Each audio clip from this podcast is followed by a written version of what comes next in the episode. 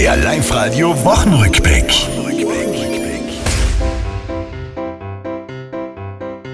Corona sorgt bei vielen für angespannte Nerven. Deshalb werden wir die Lage hier einmal etwas entschärfen. Zu viel wird diskutiert, gestritten, nur no oi zart. Im richtigen Leben oder online. Also, wir haben nichts online.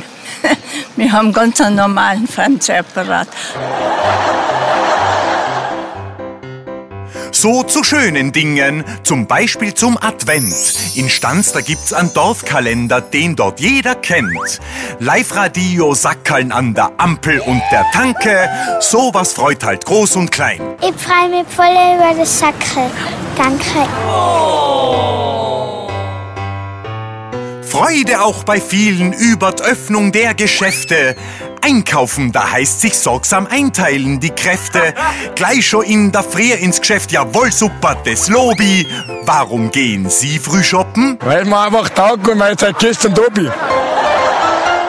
Das war's, liebe Tiroler, diese Woche, die ist vorbei. Auch nächste Woche Live-Radio hören, seid's vorne mit dabei.